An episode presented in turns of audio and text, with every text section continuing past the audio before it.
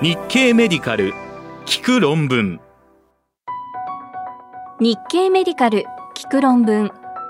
日経メディカル編集部が厳選した海外医学論文のエッセンスをコンパクトにお届けします。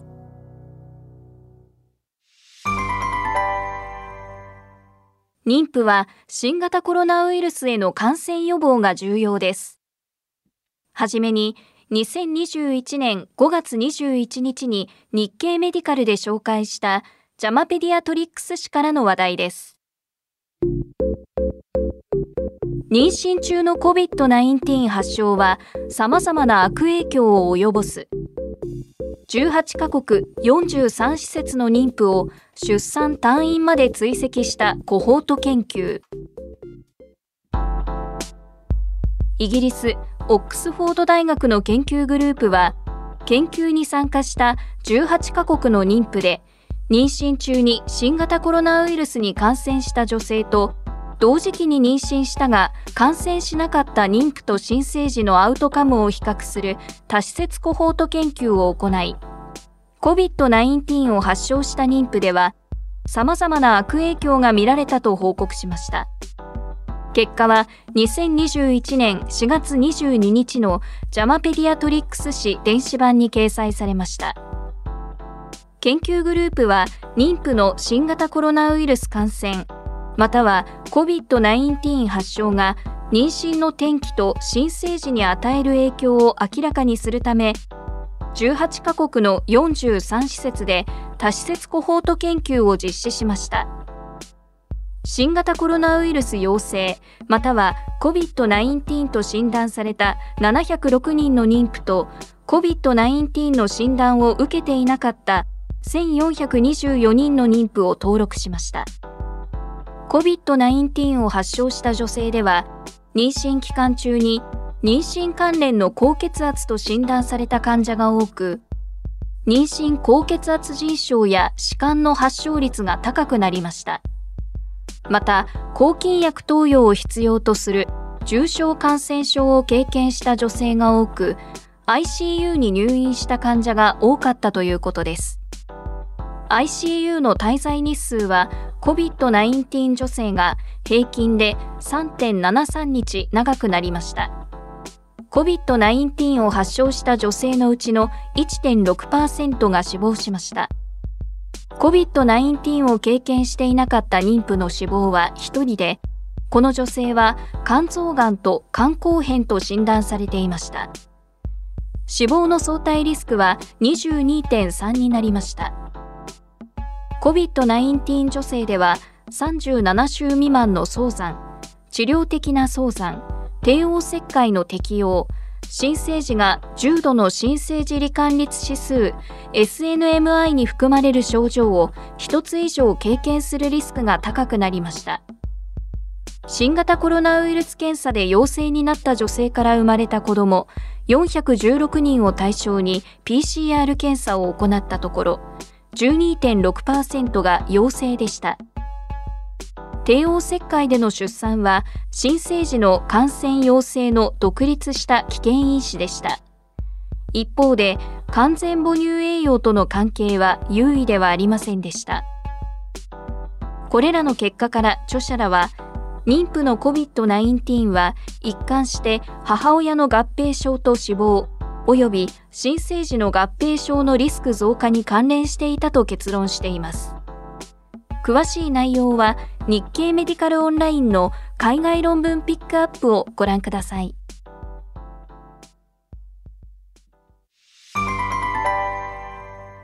COVID-19 はワクチンを受けた後も引き続き感染予防の努力が必要となりそうです。次に2021年5月19日に日経メディカルで紹介したザ・ニューイングランド・ジャーナル・オブ・メディスン誌からの話題です。ワクチン接種完了後に COVID-19 を発症した2例。いずれも軽症だが、変異株はワクチンの予防効果をすり抜ける可能性。アメリカロックフェラー大学の研究グループは新型コロナウイルスメッセンジャー RNA ワクチンの2回接種を完了したこの大学の職員のうち、2週間以上経過してから COVID-19 を発症した女性職員が2人見つかったと報告しました。2人が感染していたのは複数の変異を有する新型コロナウイルスで、ブレイクスルー感染が生じたと考えられました。この報告は2021年4月21日のザ・ニューイングランド・ジャーナル・オブ・メディスン誌電子版に掲載されました。新型コロナウイルスワクチンのほとんどはウイルスのスパイクタンパク質をターゲットにしています。ところが変異株の出現によりワクチンによって誘導される免疫反応をすり抜ける可能性が懸念されるようになりました。著者らは新型コロナウイルスメッセンジャー RNA ワクチンの2回接種を終えたロックフェラー大学の職員417人に対して接種完了後2週間以上が経過した時点から週1回ずつ PCR 検査を行いました。追跡期間中に2人の女性が COVID-19 を発症、PCR 検査の結果が陽性になりました。1人目の患者は51歳の健康な女性で、COVID-19 の重症化の危険因子は保有していませんでした。日常生活上の感染予防措置は厳格に行っていました。2回目の接種から19日後に喉の痛み、鼻詰まり、頭痛が生じ、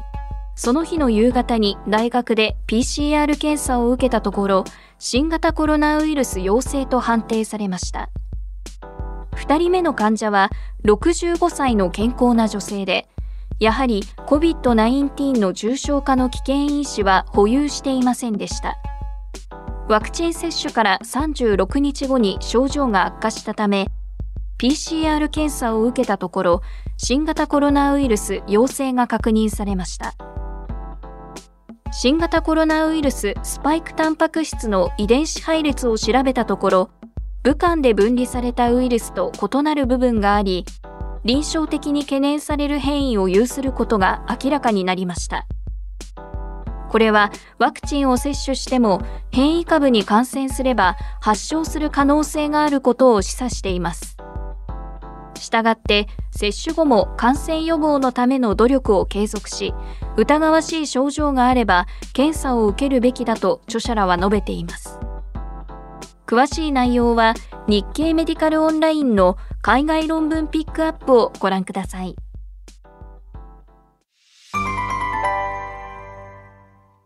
新型コロナウイルスに感染したことがある場合はワクチンを接種すべきなのでしょうか？続いて2021年5月17日に日経メディカルで紹介したランセット・レピスラトリー・メディスン誌からの話題です。気感染者の若者にもワクチンは接種すべき。抗体陽性者が再感染するリスクは抗体陰性者の5分の1程度。アメリカ海軍医学研究センターの研究グループは、アメリカの海兵隊に入隊する予定の18歳から20歳の若者に新型コロナウイルス抗体検査を行い、その後6週間追跡した結果、抗体陽性者の再感染リスクは抗体陰性者の初回感染リスクの5分の1程度だったと報告しました。結果は2021年4月15日のランセット・レピスラトリー・メディスン誌電子版に掲載されました。この研究はアメリカの海兵隊に入隊予定の若者を対象にした前向きコホート研究の一環として行われました。海兵隊では新兵からの感染を防ぐために入隊前2週間は自宅隔離を要求します。その後若者たちは身体的距離を維持しつつマスクを着用した状態でホテルなどに移動しその時点からさらに2週間監視下で厳格に隔離されます。隔離終了時点で PCR 検査で陰性が確認されれば海兵隊の施設に移って基礎訓練を受けることになっています。著者らは隔離施設入所時点で採血し新型コロナウイルスのスパイクタンパク質の受容体結合ドメインと全長スパイクタンパク質に対する IgG 抗体をエライザにより検出し、血清陽性を判断しました。このタイミングで参加者は質問票を用いた調査を受けました。調査では人口統計学的特性、危険因子、COVID-19 に特異的な14の症状、または非特異的なあらゆる症状、薬剤服用歴などの情報を収集しました。分析対象となった189人の血清陽性者のうち19人が6週間の間に1回以上 PCR 検査で陽性となっており1人年あたりの発症率は1.1でした血清陰性の2247人では1079人が PCR で陽性となっていました。1人年あたりの発症率は6.2でした。再感染時のウイルス量は血清陰性者が初回感染した場合と比べるとおよそ10分の1でした。症候性の感染は再感染者の3人と初回感染者の347人に認められました。これらの結果から著者らは血清陽性の若い成人が再感染するリスクは血清陰性者より82%低くなり初回感染による抗体獲得は再感染を予防するのに役立つが必ずしも十分なレベルに達するとは限らないと結論しています。そのため感染歴のある若い成人にもワクチン接種が必要であることが示唆されました。詳しい内容は日経メディカルオンラインの海外論文ピックアップをご覧ください。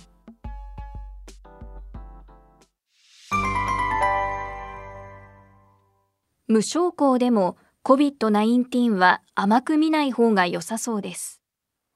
続いて、2021年5月20日に日経メディカルで紹介したジャマネットワークオープン誌からの話題です。無症候感染でも COVID-19 回復期の脳梗塞リスクは高い。シンガポールの脳梗塞患者を対象に無症候感染者と一般住民のリスクを比較。シンガポール国立脳神経科学院の研究グループは、新型コロナウイルス無症候感染者の急性脳梗塞リスクを調べるために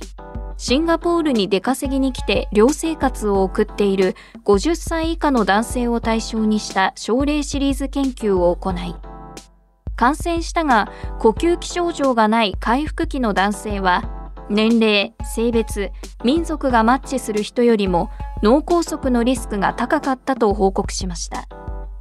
結果は2021年4月22日のジャマネットワークオープン誌電子版に掲載されました。急性脳梗塞でシンガポールの公的医療施設を受診した患者の中から新型コロナウイルス抗体検査が陽性で感染時に無症候だったが呼吸器症状がなかった患者を同定しました。急性脳梗塞発症時点で呼吸器症状があった患者または鼻咽頭標本の PCR 検査で陽性になっていた患者は除外しました。その上で無症候感染者または呼吸器症状がない軽症 COVID-19 患者の1年あたりの脳梗塞発症率を年齢、性別、民族を調整した対象群と比較しました。期間中に脳梗塞で受診した18人の男性患者が該当しました。年齢の中央値は41歳でした。17人は新型コロナウイルス感染時に無症候で、1人は軽症の下痢を経験しましたが、呼吸器症状はありませんでした。17人が急性脳梗塞に先駆けて新型コロナウイルス抗体検査で陽性と判断されていて、1人は急性脳梗塞発症日の抗体検査で陽性と判定されていました。抗体検査で陽性になってから急性脳梗塞発症までの期間の中央値は54.5日でした。18人中16人は高血圧や脂質異常症などの脳梗塞の危険因子を持っていませんでした。全員を対象として行庫異常が見られるかどうかを検討しました。リーダイマーチの上昇は3人に認められ、2人はループスアンチコアグラント陽性でしたが、他の抗リン脂質抗体は陰性でした。全員に対する検査を行ったわけではありませんが、3人を対象としてフォンウィルブランド因子を調べたところ、2人に上昇が見られました。これらの結果から著者らは、呼吸器症状を伴わない50歳以下の男性 COVID-19 感染者は、回復期の間に通常よりも脳梗塞のリスクが高くなっていることが示唆されたと結論しています。詳しい内容は日経メディカルオンラインの海外論文ピックアップをご覧ください。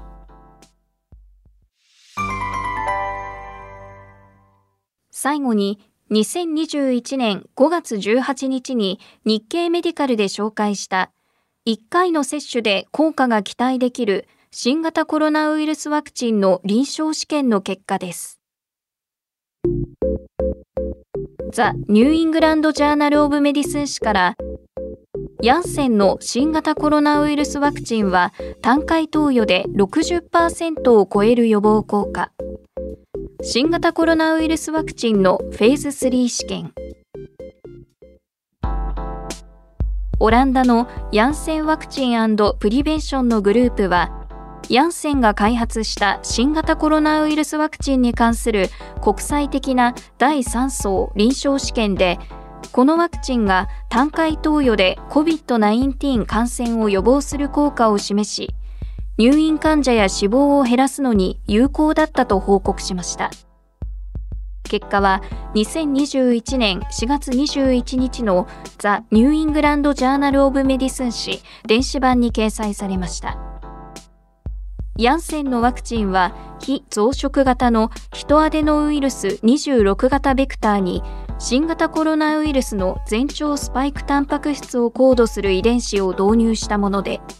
発現されるスパイクタンパク質は宿主細胞膜に融合する前の立体構造を安定して取るように設計されています。標準的な冷凍庫で2年間、冷蔵庫なら3ヶ月間保存できるため、パンデミック下でも輸送と保管は容易です。試験は2020年9月21日に開始され、データカットオフ日を2021年1月22日としました。それまでに4万4325人が割付に参加し、4万3783人が実際にワクチンまたはプラセボの接種を受けていました。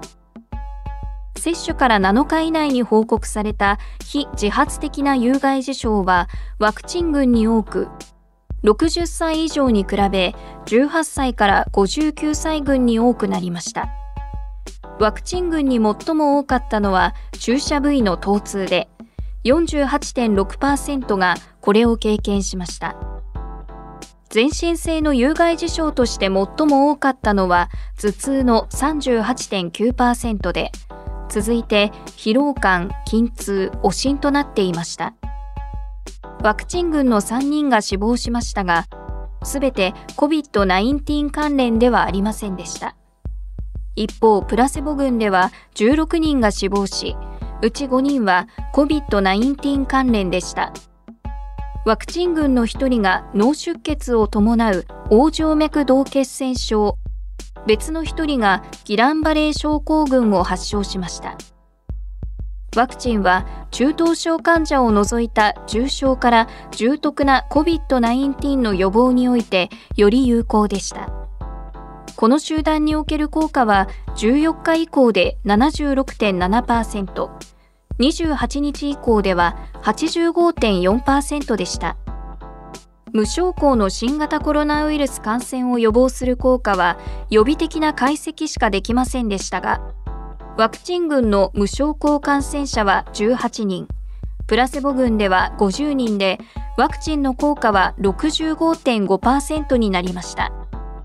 ウイルスの遺伝子配列に関するデータが得られたのは、新型コロナウイルスに感染した714人から得た RT-PCR 標本512検体でした。南アフリカで試験に参加していた91人中86人は南アフリカ変異株を有するウイルスに感染していましたが、ワクチンの中等症以上の COVID-19 予防効果は14日以降が52%、28日以降は64%でした。重症以上の COVID-19 の発症を予防する効果は、それぞれ73.1%と81.7%で、変異株についても効果は維持されていました。これらの結果から著者らは、ヤンセンのワクチンの単回投与は、症候性の COVID-19 発症と無症候性の新型コロナウイルス感染を予防する効果があり、特に入院や死亡を含む重篤な COVID-19 の発症を予防する効果が高いと結論しています。安全性は他の新型コロナウイルスワクチンの第3層臨床試験で見られた有害事象と同等だったとしています。詳しい内容は日経メディカルオンラインの海外論文ピックアップをご覧ください。日経メディカル聞く論文。次回もお楽しみに。